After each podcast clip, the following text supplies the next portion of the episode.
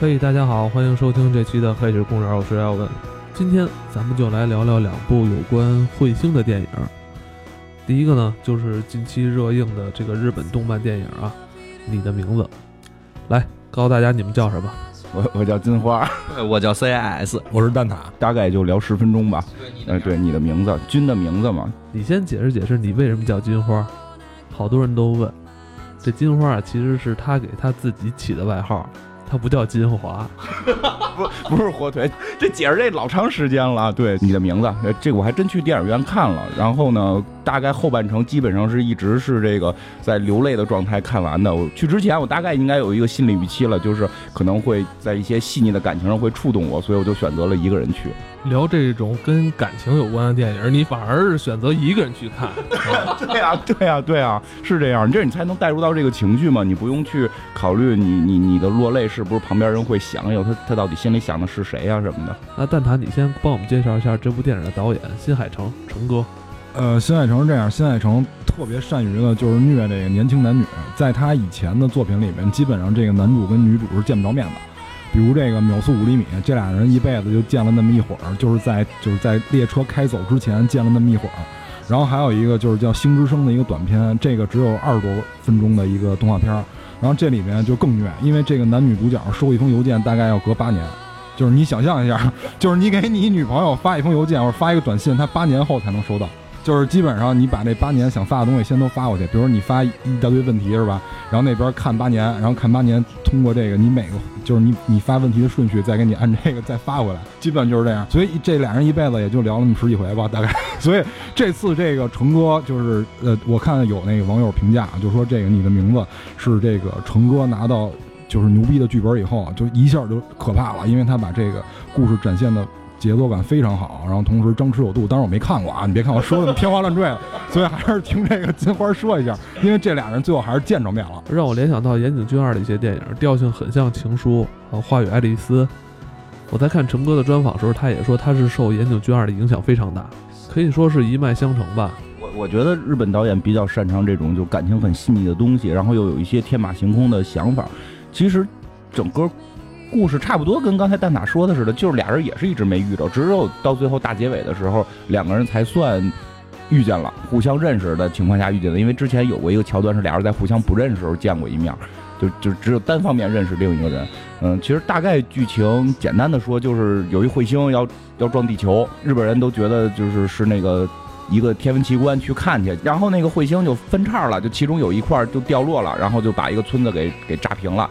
对对对对，是这样。我们按这个顺正常顺序讲，不是他那个片的顺序，因为片的顺序开始展现起来会很奇怪，甚至让我觉得就是他真的这个导演拍的细腻一是一方面，再有一方面就是在讲故事的层面上是很强的，整个也用了各种的插叙啊、倒叙啊，然后这种混乱的剪辑，但是你基本上不会疑惑，你基本不会疑惑。然后那个，哎，对对，不要幸福世界，你他诚心玩你，他没有这种感觉，很多点。你看完之后几秒，你就可以，就是你按照剧情看下去，几秒你就能明白。它大概就是讲的是，有男主角跟女主角可以互相交换身体，然后呢，这交换身体还不是说现在的时间交换身体，就是我醒了是你，你醒了是我。他是这个男主角是和一个三年前的女孩可以交换身体。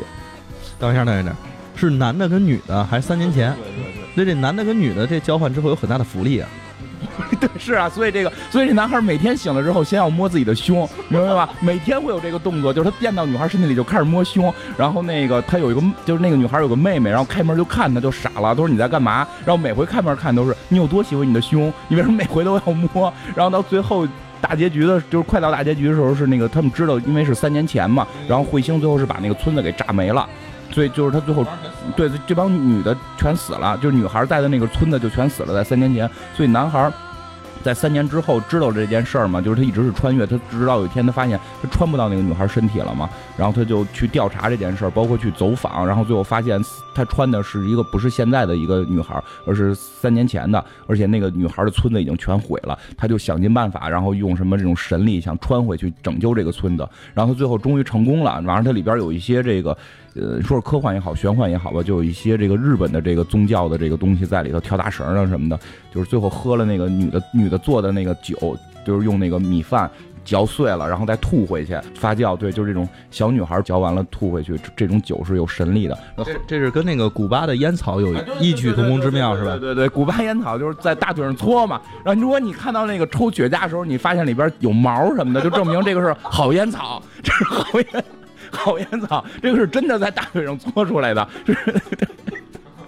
就是这样，这样。包括法国葡萄不酒酒不是也是采吗？鼓上脚采吗？对吧？中国咱们是有那个瓜子儿，然后都得都老太太嗑嘛。完了你包一包嘛。那个苏拉玛不是有任务吗？就是进去采，然后对吧？有人有人接过那任务，就是几几步全是让你在那个酒桶里边蹦，然后他们说这帮人喝点什么酒，全是臭味的，就是这样嘛。就是他这个就是就吃那个米饭嚼嚼碎了再吐回来，让它发酵，然后搁了好多年，然后就有了神力。他喝这个男的喝了之后，容易就就重新穿回去了，然后就是。就最后这次他穿回去，是因为已经他知道那些人会死掉了。他穿回去之后特别激动，醒了之后就满眼流泪，就终于可以穿回来救这帮人了。即使在这种情况下，他还继续摸自己的胸，然后让他妹妹推开门之后都傻了，然后就跑过去跟奶奶说：“姐姐终于疯了，就我再也不跟他一块上学了，我要自己走。”就有这些，其实有这些小幽默在里边，讲的是这两个人在穿越的过程中，就是我变成他，他变成我之后，互相也发现了，并没有特别复杂的说两个人跟弱智似的没发现这件事儿，互相也发现了。而且他不是说穿完之后就结束了，就是今天我穿到你身体里，可能在睡觉你就回来了，就不一定哪天就穿了。然后这个女孩到了男孩身体里之后，还帮这个男孩追姑娘，因为她是女孩，更懂女孩的心嘛，帮这个男孩追他特喜欢的一个女孩，然后成功了。然后他会在手机里留言，就说的我已经帮你约了谁谁谁谁谁，然后明天你要怎么样怎么样怎么样，明白吗？然后说，然后还会两个人就是互相的有这个这个条件，就说你你在上学的时候不要就是弄得特别爷们儿。然后你把头发梳好了，会有这些要求。然后这男的呢，就是穿到女孩身里就特别横，因为他男的好像家里边是这种巫女的这种传人，所以他所以他才有这个灵力，才才去穿越。他爸爸呢是一个这个村干部、村主任，这就跟那个 对他在竞选，你明白吗？有点跟什么刘能跟谢广坤的那个。就就是啊，那喊我们要弄地啊什么的，就就就这些，就就有这种感觉在里头。所以她这个女孩在在这个学校里边不是特别受喜欢，又是巫女，还还你想你要看你同学在一个大众大庭广众之下去做一个节目，然后把米饭嚼碎了吐出来，然后搁到壶里边，你会不会觉得很很很很怪这个人？所以她是被是一个怪女孩，结果他男的穿到她身上就特横，谁骂他就揍人家，然后还打篮球打特好，然后结果这女孩在学校里边也都就是有名了，但是就是就是剧情发展到这个。女孩帮这男的约到女朋友，约到了就是他们那个打工的里边最漂亮的那个前辈，就是就是所有人都是最喜欢那女孩。然后男主角跟这个女孩一块去散步的过程当中，就就是约会的过程当中，突然发现自己心里是有别人的。其实就他有了那个女孩，虽然他从来没有跟那个女孩两个人相遇过，但是他进入过那个女孩的身体，也摸过那个女孩的胸。不是，就是你这说的怎么那么 对对对对对，就是这样，就是就是 他对女孩更有感情。有有问题？那彗星来了三年都没撞上地球是吗？不是，就是那个三年前撞了，三年前撞了，所以就是突然有一天，当这个男的发现他其实不不是更喜欢那个前辈，因为那个前辈其实也挺好的，那个女女就是他那个女前辈，女前辈就是说，我知道你以前喜欢我，但是从今天的约会，我已经发现你心里头有别人了。然后说什么祝你这个幸福就走了。然后后来这女的还一直帮这个男的去去去找这个女孩儿。后来等于这男的就发现，其实他喜欢那个被穿越的那个女的嘛。然后他就想办法，就是能再穿越。但是他发现从那天之后再也没穿越过。就当他发现喜欢这女孩之后，他就穿越不了了。因为是什么呀？是因为正好他穿越的时候，就是以那个女孩的身份过的那个日子是过到了彗星那一天。就正好炸了。正好对对，正好那天那个。村子就炸了，他们都死了。然后这个男孩就就苦苦的去追寻，带着这个他那个女前辈和他另外一个哥们儿一块儿回到那个村子。就是他先是通过那个记忆里边这村子长什么样，然后就去走访，最后找到这个村子，然后发现村子在三年前就已经炸了，然后所有人全死了。然后，然后他就去看那个就是。那个就是叫什么当时的报纸什么的，当时这死的人的人名的时候，看到了就是自己穿越那个女孩的名字，以及跟那个女孩特好的两个朋友的名字。反正从那块开始，我基本上就后边就一直是在哭的，就就你一个一米快一米九的一老爷们儿，然后在在电影院里面哭是吗？就说这种，就说这种情况很常见，基本都是一些大叔会在那块儿哭的很厉害，就一般年轻的小孩反而会感觉不到那种感情。对，为什么老年人会看这个《梁祝》？就即使知道他是编的，为什么还在那儿感，呃就是感激涕零，或者说哭什么的，痛哭流涕？就是他觉得那个有代入感啊，他带回来那个年代。对，真的是这样。因为我看的时候，后边一排应该是更年轻的，看的哈哈乐，真傻，哈哈哈，就真的是这样，哈哈，他们怎么还能这样？就是他会那，就感觉是不一样的。但是对于可能我们岁数大，因为经历过那些，就是因为他后边在讲，就是这男的一直在追寻这个女的嘛，最后这个男的就去了那个世界，把这女的给救了，救了之后，最后就是两个人等于是历史改变了，互相就不会记着对方的名字了，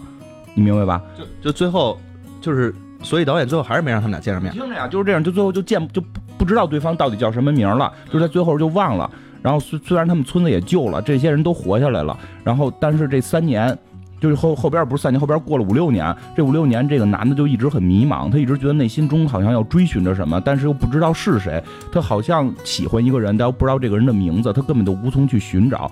你你明白那种感觉吗？其实就这种感觉，我觉得在年轻的人可能会觉得好好怪，因为他不会有有有那种沉淀嘛。但是这个片子就会让我突然对那些我已经放弃，就是不是说放弃，就是为了让自己能活得更开心，我会。坚定自己的信念，一定要相信那些东西是假的，一定要放弃那些东西的时候，突然有这么一个片子，让你突然内心觉得，哦，这些东西还是存在的，就那些东西还是美好的，可能只是你没遇上，你内心依然也有那种追寻，就是你也会迷茫。其实死侍那一套只不过是你来掩盖自己的这种伤痛，让自己去相信那些东西没有，可能它真的存在。所以到最后大结尾的时候，就是那个男的终于遇见那个女的了，就两个人擦肩而过，然后突然就那个男的就回头就说。我好像见过你，你叫啥？对，差不多意思吧，就是我好像见过你。然后 你瞅啥？然后然后那个女的又转过头来之后，就满脸是泪，就是我好像也见过你，就是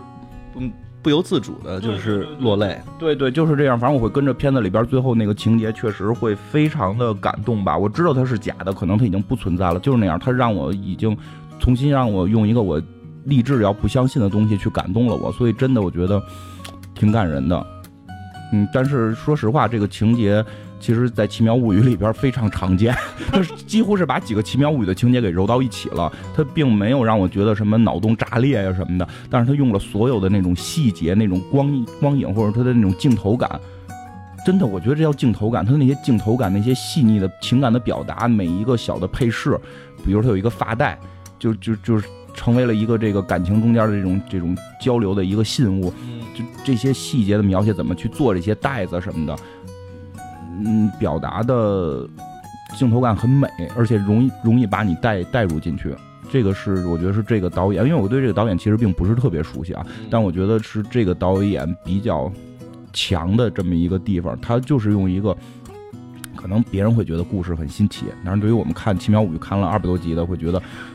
就二百多个故事的会觉得很一般。但是用了相对长的篇幅，把这个情绪细腻到了一个真的能触及你心灵的地方，就用心了。其实有的时候我觉得故事不一定要多新，主要是用心。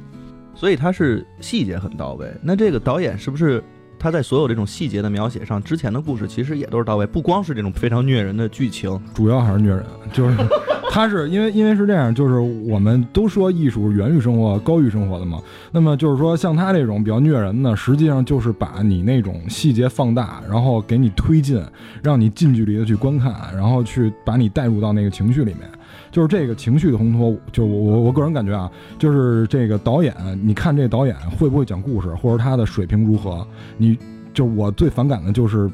有一些片儿啊，比如像那我对《欢乐颂》啊，咱见仁见智啊，《欢乐颂》这种一上来就用旁白去交代情节或者去交代背景的这种导演，我认为他功力一般。就是正就是我觉得一个功力好的导演，他应该是用画面、用细节去展示。比如说我看那个《克洛佛档案》。刚开始就是五分钟的时候就没有旁白，就是也没有任何对白，但是这个人物关系、各种的，就是故事背景，我全都知道了。比如说刚一开始会会拍这个女主她的那个照片，比比如她有男朋友，然后放在那个桌上的一个戒指，表示要么就是她离婚，要么就是她悔婚，反正肯定是订了婚了。然后然后再看她的有很多那个衣服的设计稿，这些都是一笔带过的，就是一个镜头全都带过的。她这一个镜头就所有的背景就都清楚了。我觉得这个就是导演的功底。对就我觉得蛋挞说的就是挺挺对的，就是这个片儿虽然开始上有些旁白，但是旁白根本没没给你讲故事，压在讲情绪。然后故事真的是用画面表现的，因为他一上来，实际上这片子一上来的第一次穿越是这个男孩到这女孩身体里了，但是从头到尾没给你讲过，他只是用这个醒了之后看自己的胸，然后摸自己的胸，然 后然后照镜子，就你明白用这些用这些动作很细腻的动作去表现了他的这个穿越，因为然后马上再转过来，那女孩又醒了，就已经是那个女孩自己了，然后再去学校，然后就有人提到你的头发怎么就是梳这么整齐了，昨天会很很混乱，然后让你知道。是穿越，对你之前那个是穿过一次了，就会有这种，然后包括在翻那个笔记本，看那上面写的你是谁这种，就是他会用镜头感，用这些细节去把故事讲出来。这个真的就是比一个旁白上来告诉你我昨天已经穿到他身体里了，或者说用剧情去喊啊怎怎么样怎么样，就是要强得多。反正这片就是很很细腻这种感觉。嗯嗯，好吧，那有关你的名字，咱们今天就聊到这儿吧。咱们再聊一部小众的科幻片儿，跟我的名字有些相关性。都是关于彗星的，不知道最近还有没有彗星。刚才查了一下，二零一七年还真有，是吗？对，二零一七年好像是有一颗，然后是人造彗星吗？它应该是进入这个太阳系，而不是说进入地球附近。咱们其实讲那个彗星来的那一夜，那个彗星已经是能看见大型的彗尾，应该是离太阳很近了。那个彗星来的那一夜好像是彗尾扫过地球，包括这个你的名字也是彗尾，应该基本上算扫过地球这种情况。然后。因为可能速度啊，或者这种引力扭曲啊，可能更容易进入某种时时时间的扭曲里边吧。呃，应该是我的理解啊，就是至少它会创造一个引力井，让你觉得这个地球和这个太阳系之间的引力是不同的，所以的话，空空间跟时间都会发生扭曲。我就看了半个小时，我就关了。完了，怒山那个彗星来那一夜讲的是一帮人在作死，难怪艾文老师给删了。这个我删的原因是因为我看了半个小时没有看到大怪物。艾文对于大怪物的向往应该是咱们理解不了的那种啊，他对大怪物的那种痴迷啊。彗星来那一夜是一个就是特别小成本的一个电影，他基本上他就是一个导演，然后加上自己的几个朋友，就这么七八个人一起拍了一个片儿。这个片儿讲的故事很简单，就是一帮人在作死。呃，就是在有一天的时候啊，他们到一个人的家里去聚会。这个时候呢，这一天正好会来一颗彗星，然后这颗彗星呢离地球非常非常近，能够特别清楚的看到这个彗尾。那么在这个彗星扫扫过地球的这一瞬间啊，很多事儿就发生了一些变化。他们发现就是发现了很多个自己，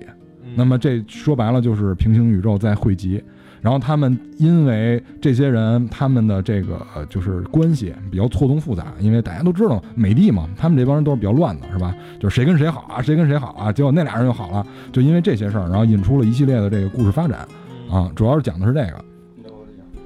就是他这个故事一开始就是一个就是女的开车，然后反正。广播里就说彗星要来了，然后呢，他接了电话，他弟弟吧，还是反正这就一个朋友吧，告诉他就说这个小心点儿，这彗星来了可能会有引力井，反正就跟刚才你讲的一套似的。然后呢，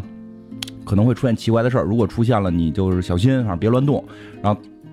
听了之后，反正他也没太在意，然后就去了一个地方。就确实像艾文说的，如果我之前没听说过这片特别棒的话，我也是大概看四五分钟就关了。然后你整个拍摄的全部跟家庭录像似的。然后就是进入那屋之后，就是八个人开始互相贫，就是今儿你去哪儿了，明儿你去哪儿了，然后去年你去哪儿了。但实际上这些到后来都是梗。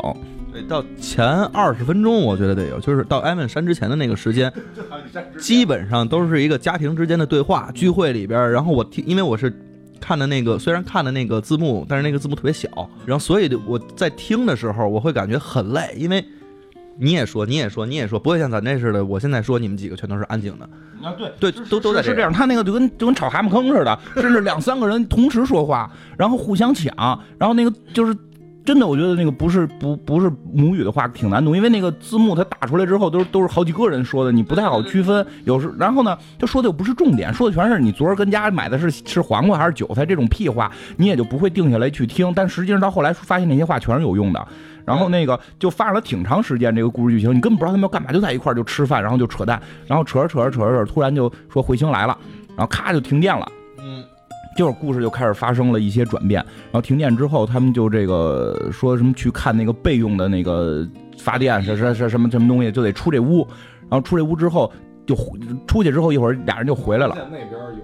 就是他们发现停电以后，然后他们就出了这个屋，在院儿里看别的街区，发现有一个屋灯是亮的，然后他们就打算去那个屋接电话，因为除了停电以外，他们所有的信号，包括网络，然后包括手机信号，全都断掉了。然后在来之前，这个女主就是在打电话的时候，这个手机还碎屏了。嗯啊，所以呢，他们就说去这个亮灯的这屋去借一个备用电源，或者借一个电话，跟外界产生一下联系，因为他们觉得可能有线的比较可靠。然后呢，这个时候两个人就去了，有一个大高个儿，他们俩去了以后呢，一会儿回来，这个剧情就开始展开了，因为他们发现很多事儿开始不对劲。对就是就是他们开始有说一个，就说那个我就是开始先说写张纸条贴在他们那个门上，先拿过箱子，先拿回箱子是吧？反正拿，拿回箱子。然后就是说就是说那边好像说要写个纸条贴在对对面，就写什么我要就是什么什么情况，然后那纸条是这样说的：那个非常不好意思，我不想吓到你们，但是我只是想接一下电话。但是这个大高个呢，就是大，这是这大光头，咱们这么叫他吧。他刚写完这个纸条，还没贴呢，门口就砰就贴上了个纸条。对这时候剧情一下就发生了一个特别奇妙的东西。对，那会儿剧情就开始炸裂了，发现他们写的纸条已经有人贴在他们门上了，嗯，然后就开始发现好像就是有穿越的情况。其实之前还有一段是，那大高个儿跟他们里边另外一个人先去了那个对面那屋了，半天没回来。回来之后，他们俩就说：“你看到什么了？”他说：“我看到咱们了。”就这个时候已经就是我觉得有点害怕。刚开始是这样，然后后来大高个儿他说：“我还是得去一趟，我必须得接到电话。”这个时候写纸条，这纸条贴到上面了。对，就是反正从这儿开始就各种细节就展示，就是其实对面那屋子也是一堆他们自己。对，其实这会儿我们看的时候就认为是平行宇宙。其实我觉得到这块儿还都是觉得平平，就就因为看平行宇宙看多了嘛，还都是平平。就后来就比较厉害了。然后他们后来反正就是想了些主意，就是说那个，哎是怎么着来的？就就是他们发现这个事儿以后，然后发现就是这个大光头他弟弟就是从事这个科学研究的，然后就是跟他说了很多就是关于量子物理的一些知识，同时还留下了一本书，这本书里面是有笔记的，他是忘了带走。本来这个大光头是要快递给他弟弟的，他后来发现这本书跟他们现在遇到的这个事儿是有相关性的，他们就把这本书拿回来研究。这里面就说了关于量子物理和这个平行宇宙的事儿，然后最厉害的，就像刚才金花说的，这里面最厉害的不是发生了平行宇宙这件事儿，而是他们能够读懂这件事儿，同时他们要标记自己处在哪个宇宙当中，这件事儿比较炸裂。就开始是觉得是两个宇宙，就是后来发现不是两个宇宙，就他们只要每出去就回不到自己的宇宙，所以最后发现就是他们比如说对他们去拿那个书也出去了，后来他们每个人说咱们一人拿个荧光棒，然后是拿的红棒还是绿棒我忘了，就拿呃就拿一个颜色的棒，然后最后他们还集体出去嘛，集体出去之后看那边也来一群人拿着跟他们颜色不一样的棒，啊大家就害怕就往屋里跑，最后他们就决定说的咱们得标记咱们自己屋，这已经不是一个平行宇宙了，这是一个混乱的宇宙，就无数个宇宙，咱们必须得回到自己屋是咱们自己的这些人，然后就是弄那小箱子了，开始就是我们要搁一些随机性的东西，什么乒乓球拍啊，什么那个烤烤烤面包的手套什么的，搁了一堆，说搁在咱们这个门口，咱们来记住谁是谁。啊，这是这是比较早的啊，他先搁的，就是到最后后来的时候，这屋子里来回传，然后传了之后就是。后来互相就开始传闲话了，就开始，我也不知道为什么转变，就这种情况下，他们开始转变到传闲话了。然后就是说，谁跟谁谁跟谁睡过，谁跟谁好过，然后这八个人都互相乱搞过，然后就开始急眼了。然后他说：“我操，我不是你们宇宙的，我没搞，就 是那个宇宙的搞的，就就开始乱套了。然后到最后，到最后的时候就他那话是这么说的：如果那个宇宙的搞过的话，那其实在每一个宇宙都搞过。反正就乱闹了，明白吗？然后最后就开箱子看，然后看了箱子，大家都傻了，全都不是那个屋的人。对，最后发现每个人都没回到自己那个屋，因为他那个他那个箱子是没拿出去过的，就是打开箱子一看，说我记得我当初搁的是个手电手电吧，比如这操一看这个变了变了一个杯子，就全都不是那个屋，所有人都没回到自己屋，最后这屋子里边的八个人全是来自于其他宇宙的。因为人在这个极度恐慌下，总会出现一些反常的事儿。然后就是这个女主看起来是一个比较正常的人，就是因为这个平行宇宙这种错乱，导致她就是几近癫狂、歇斯底里。然后最后她为了在一个相对比较安逸的宇宙里生活，她发现自己后，她要除掉那个宇宙的自己，她甚至于开始做这种事儿。对，就是就是那女的，反正最后也挺狠的。然后她就突然发现了宇宙之后，因为她好像在开始她是跟那她男朋友要分手的一个感觉，然后就突然发现我的世界可以变得美好，我可以找一个宇宙，那个宇宙里边我男朋友爱我，然后我还可以跟他在一起，然后他就他就往外跑，然后一个宇宙一个宇宙看，就一个宇宙一个宇宙就扒扒门扒窗户看，最后找到了一个。她跟她男朋友特好的宇宙，然后她就潜伏在那个宇宙里，然后等那个女的上厕所，把女的给杀了。这怎么听着就是有点像恐怖游轮啊？提一下这恐怖游轮，因为恐怖游轮跟这剧情确实比较接近。恐怖游轮它是这个时间点，时间点串联了。那么这个它还是就是平行宇宙之间的，因为这个平行宇宙就是我看完了以后啊，就感觉特别像咱们人身体里边那半透膜，就是你只能进不能出，或者说咱们可以理解为魔兽那个单向的传送门，就是你进去以后你是没有办法再回来的，你得你得传一圈那种的啊，但是你最后进到哪个宇宙你是不知道的。就像这个剧里面这个大光头说了一句话，说我们现在就像咱们去玩那个 Vegas 那个轮盘赌一样，你把球扔下去了，你自己会处在哪个宇宙你是不知道的，因为这个在那个就是量子物理里面是就是有这个研究的，我还特意研究了一下，就是这里面就是提出两个概念，就是第一个是大光头提出的，这是他弟跟他说的，说这个你们得了解一下这个薛定谔的猫。这个薛定谔应该是理科生比较痛恨的一个人啊，因为你们可能都会学到这个薛定谔方程什么的。薛定谔的猫它是一种假说，就是什么呢？就是一个封闭的盒子，然后这个盒子里面呢放入一种就可以衰变的这种物质，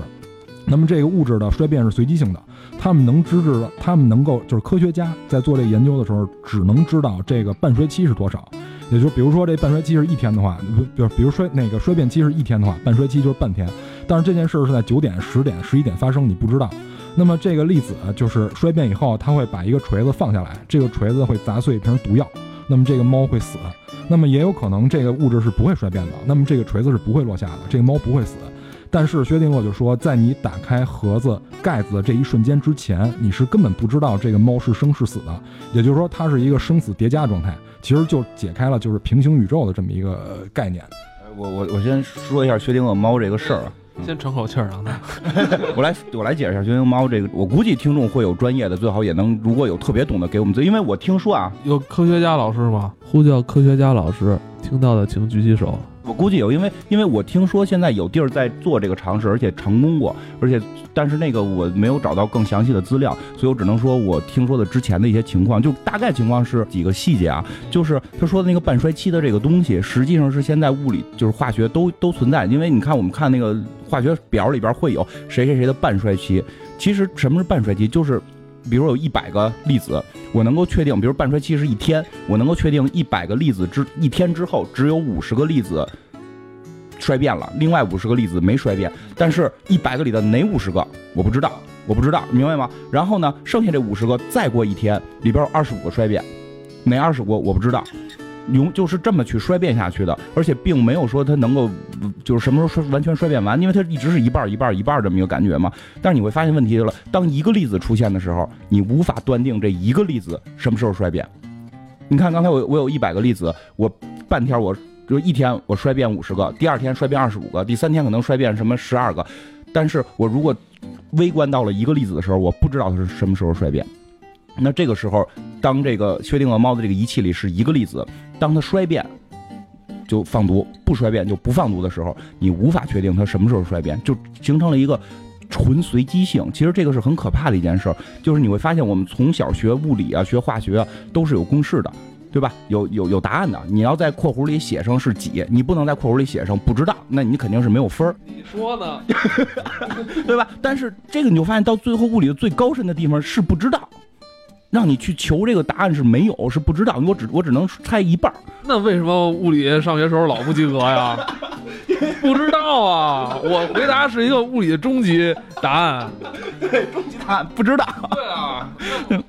所以就就产生了这个问题，就是到底它是是什么样？为什么？然后就是再说这个粒子本身，它为什么会呈现这种状态？它是有这种，我们学时候有学过那个玻璃二线，叫什么玻璃？不不是玻璃。二象性就是一个光，它既有波的性质，也有也有粒子的性质，所以就是有那个叫什么杨氏双缝，就是一道光打到一张纸上，纸上有两个缝，你从如果它是粒子的话，会穿过两个缝投到墙上是两个光影，但是如果是双缝的话，就会投到墙上是就投到另一张纸上一堆影，是因为它有波性被被叠加了，所以就是有说法就是说，在这个粒子衰变之前它是波性的，你观察的瞬间它会以。粒子性出现，然后再去决定是不是释放，但是你就会发现这件事变成了一个主观的事儿，就是你看它，它就变；你不看它，它就不变。所以你在打开盒子之前，猫到底死没死？它既没有既死了也没死，是是叠加态，而并不是说它简单的随机，我们不知道。那么它就是就是说，粒子在你观察之前是叠加态，然后薛定谔用这个用这个实验去去嘲笑这件事儿，也不能叫嘲笑吧，就是一种思维实验，就是说这件事儿，那猫永远不可能是叠加态。你能够确定猫不是叠加态，那为什么粒子是有叠加态？实际这是一个疑问。所以后来就有两派学说，一派学说就是说，就是这个这个就是他他说的这种，就是你看，你只要观察它就是粒子，你不观察它就是波，大概是这么个意思吧。然后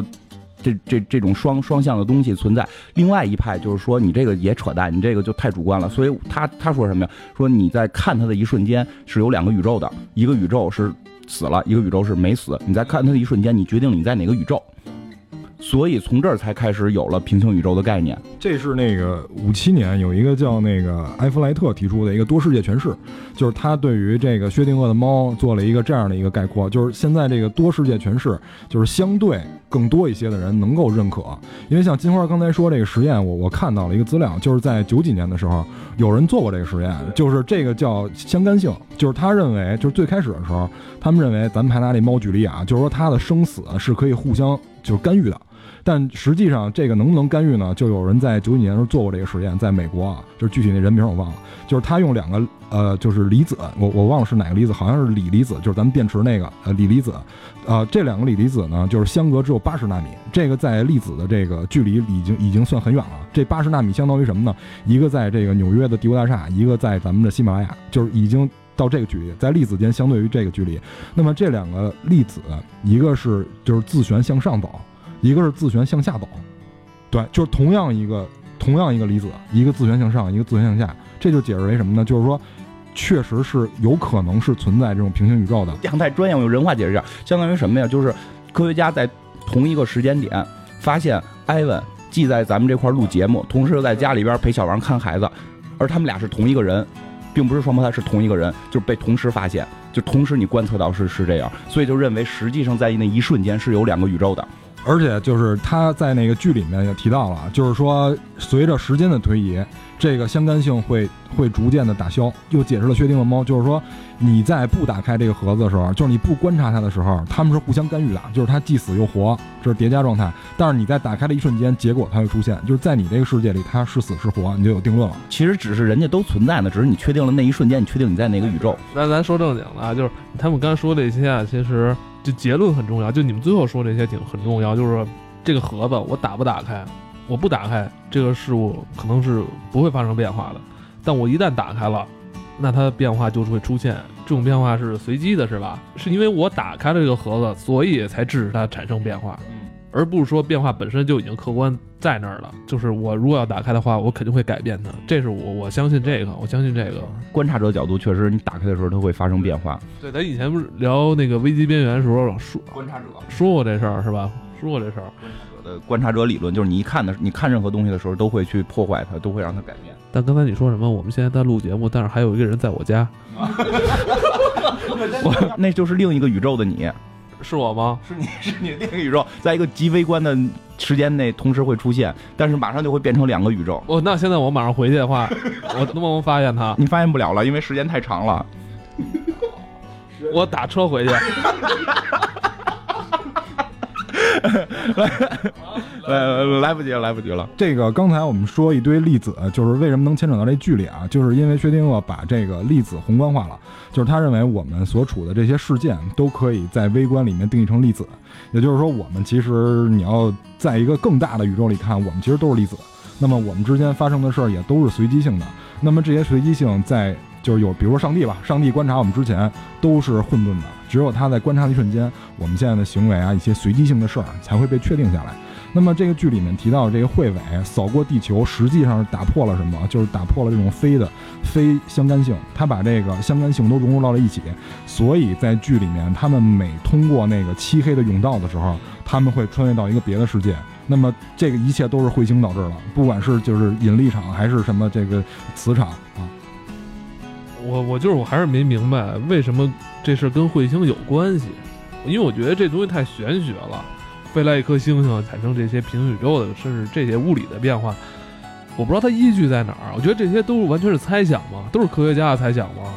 猜想基本都是猜想，但是就是它猜想也有一定科学依据的，就跟刚才 C S 说那个引力井啊什么等等。因为我们看那个安妮海瑟薇演那叫什么来着？星际穿越啊，对对，《星际穿越》里边不也是吗？就是他当离哪个特近的时候，时间扭曲，所以他那两个主人公去了一个星球，几分钟就回来，然后那个他们那个星就是飞船上等他的人，飞船反正对飞船等他的人就已经变成老头了。就是当这种行星之间会有近距离交叉的时候，会有这种引力的变化。那个《星际穿越》是在黑洞，他们说的是，就是用他们的话解释，就是黑洞把时间吸走了，所以他们在那个星球上时间会比较缓慢，但是在那个飞船上，离这个黑洞比较远的位置的那个人，他的时间相对于这个星球上过得是非常非常快的。那为什么黑洞会影响到他的生命的这种加速状态啊？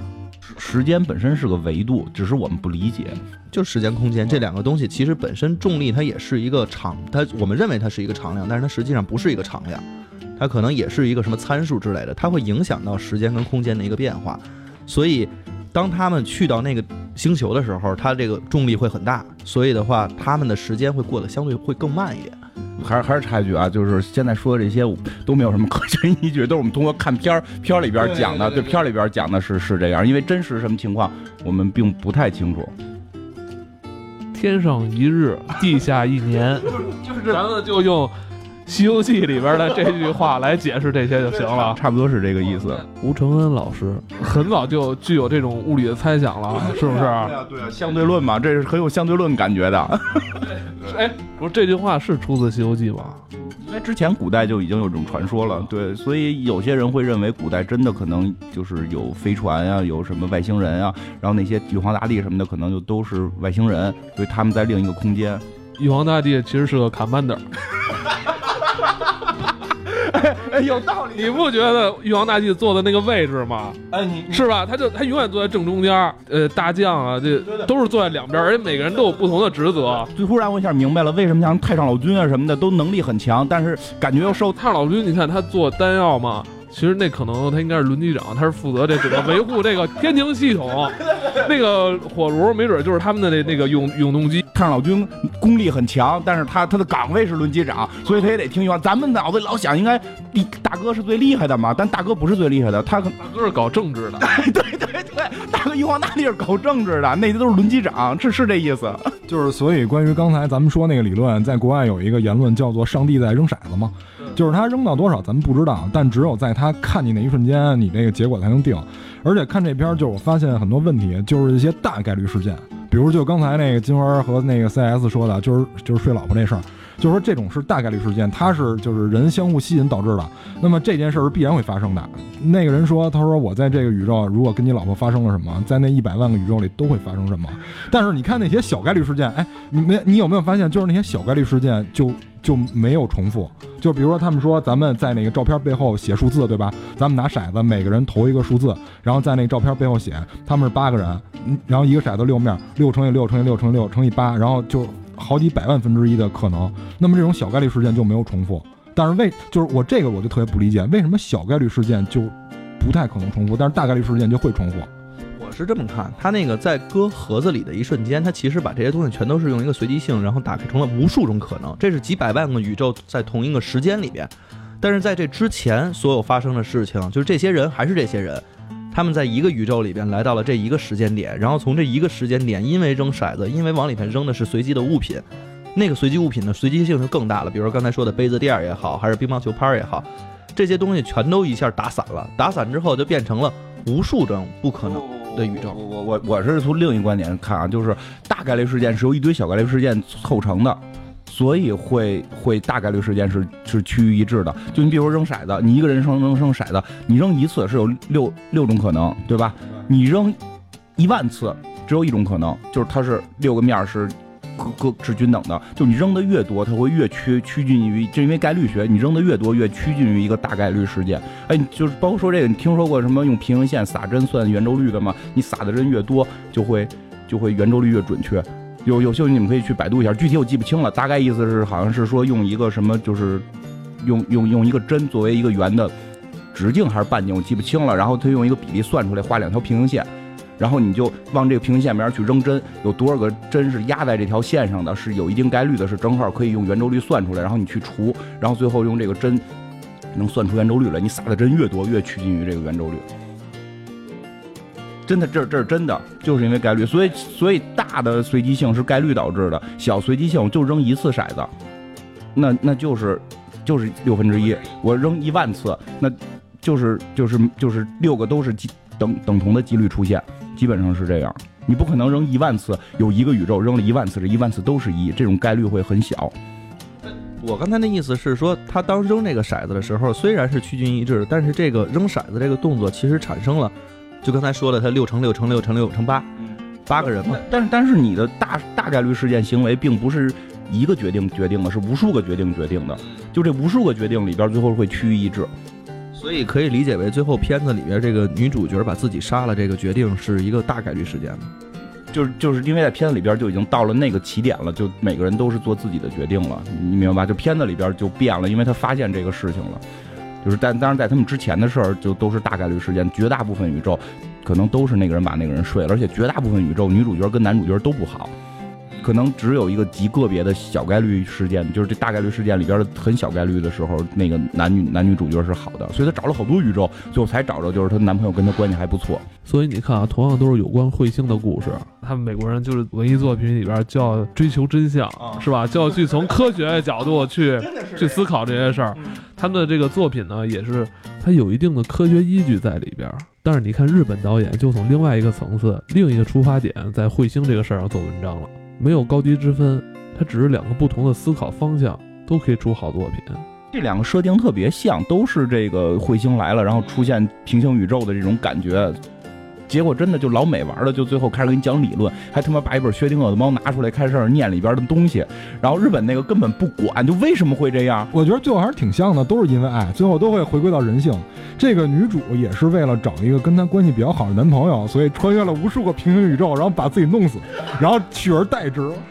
但是但是最后那个彗星来那夜结尾应该是那个女的被揭露了，一个电话揭露了，但是没再演怎么样，就是就是有一个小小的有一小的暗喻，就是那个女孩实际上最后被揭揭穿了，也是多种可能，也有可能那边打来电话的这个可能性是很多的，看他怎么选择了。其实我我还觉得一点就是西方人会特别在乎这个意志自由问题，所以他一定要坚信有平行宇宙，你明白吗？如果不坚信有平行宇宙的话，其实就会认为这个世界上是没有随机性的。一旦没有随机性，你的意志就不自由，因为你知道你的所有思维都是通过电信号、通过化学、通过有机方程式来决定的。你的每一个思维，如果这些东西是随机性的，我们可以认为意识在控制这种随机性，就是我自己是自己。那如果没有随机性，那就全都是在宇宙大爆大爆炸那一瞬间由物理性决定的。你的每一个思想全都是在宇宙大爆炸那一瞬间就注定了。哎，但是西方也有理论是说，这个大爆炸它其实是一个反复的过程。就是它无限的扩大，然后当熵已经充满宇宙的时候，然后它会再回聚到一点。对，会有这种。所以的话，就是你所发生的事情会经历一次又一次又一次又一次。你会倒转，你还会倒转一次呢，它会倒着来一次。对，但是国外基本上是相愿意相信平行宇宙，因为那个是能够代表意志自由的。这个老美他们是很在乎这个的，就包括我们那会儿看那个命运规划局嘛，就没就是有人规划你的命运，我都要反抗，我他妈就要意志自由，哪怕是死。对吧？就就就是这样，所以西方一到这种事儿就是平行宇宙，日本咱们到这就是爱。呃，也不一定，我觉得这川普上台之后，也有可能会改。现在他们就是觉得那一套就是也玩玩腻，也没劲了，也觉得这东西带来很多伤害，对自身伤害。改一改，对对，也想改一改，看看他们这几年的文艺作品吧。我觉得有有可能会会改。我觉得就是。上一个八年就玩的有点拖了，玩的有点太拖大了。因为上一个八年里边，奥巴马一直在对外星人抱一种讽刺的心态嘛，讲什么我们早跟外星人合作了这种。我觉得可能下一个八年就是 X 档案这些人，Mulder 什么这些都回来，还是政府阴谋论有外星人这些，可能也没准儿，也没准儿。就是刚才我那个碗里装的是香蕉，怎么现在变成橙子了？你你们都是来自哪个宇宙的？什么香蕉？我他妈吃了一半了，都。哎，我还有一个问题，就是像那个咱们刚才说美国跟日本啊，就是你看在那个彗星来的那一夜这里面，他们那个平行宇宙时间节点差不太多，可能就差几分钟而已。然后，但是在那个就是你的名字这里面，竟然差了三年。就是我我我怎么能确定，就是如果我就是存在这平行宇宙跟咱们这边时间轴是吻合的呢？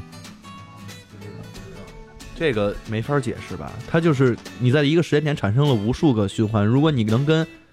某一个接触上也不一定。我你的名字里边时间轴都变了，你的名字时间轴都变，包括回来那页时间轴是微变，就是几分钟的变化，但实际上就就很有可能吧，我只能说，因为我们没有经历过。但你想没想过，就是我们是不是真的是，就是非要非要有彗星来的那一天，我们才会出现这种情况呢？就是我想过，我每天也在想，就是我在去办公室这段路上，我有没有就进入一个别的宇宙了？我今天接触这些同事，跟我昨天接触那些同事，是不是来自同一个宇宙的？就是就是就这件事，你快点想，因为这个这个我我一直是在想这个。这个事儿没没准，我一直想把它写成故事，但是还没想太利落。就可能我们每一个人都是来自不同的宇宙，并不并不是说我穿越到了我公司，那些人是一个宇宙，我是一个新来的，不是。就这里边我们生活的这地球生活的每一个人都是来自不同的宇宙，我们每天的每时每刻都会从一个宇宙穿到另一个宇宙，我们是在一个叠加态的一个一个复杂的宇宙体系里边。然后这样呢会出现一个情况，就是咱俩从小长大的，回忆一件事儿，咱俩回忆是有偏差的。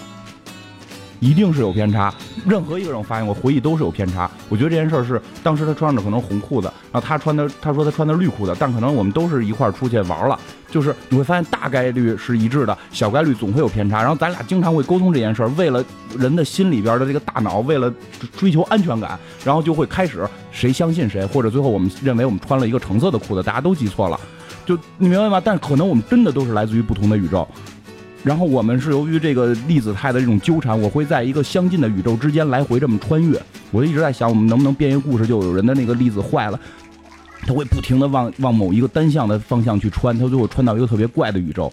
我先说一下啊，我没红裤子，也没绿裤子，更没有橙色的裤子。其实其实是裤子掉色了，你知道吗？内裤掉色是吧？大大在拉了。那你怎么还看我的内裤呢？我们俩一块儿，我们俩一块儿长大的，看内裤很正常。我看我的小鸡鸡呢。一块洗过澡。都是来自不同宇宙。咱俩不同宇宙。咱俩不是一个宇宙是吗？就是就是刚才说这个，就是我一直在想，有的时候我们总会说，拍个科幻片啊什么的，就就就像像，我也想对吧？就是会会提到说，国内会说没有特技啊。没有特效啊，嗯，没有特效，然后我们那个没有那个，就是就是什么 CG 很贵，然后那就是看到像彗星来的那一夜多么的小成本，对吧？而且同时还有一个叫什么什么什么片儿也挺小成本的，叫什么男人那个，呃，这个男人来自地球。哇，今天啊，咱们聊了两部电影啊，好像都不是两部了吧？刚才大家咱们聊了好几部有关这个。平行宇宙啊，彗星的这种东西，其实咱们在呃前五十期聊过很多这种平行宇宙的内容，是吧？对，聊过好几次吧。但是这次可能从理论方面，这个我们的看法，个人看法会说的多一点，是吧？主要是有蛋挞又激活了你 一下。我我我的作用就是催化剂，是吗？就是那只猫啊。今天就聊到这儿吧。结尾可能因为我们来自不同的宇宙。刚才每个宇宙聊的都不太一样，裤子我穿的是不是那个色儿的啊？呃，我也不知道说这个洗澡的事情，所以的话，这个确定我们这不是在一个宇宙的。好吧，就到这儿，再见，拜拜。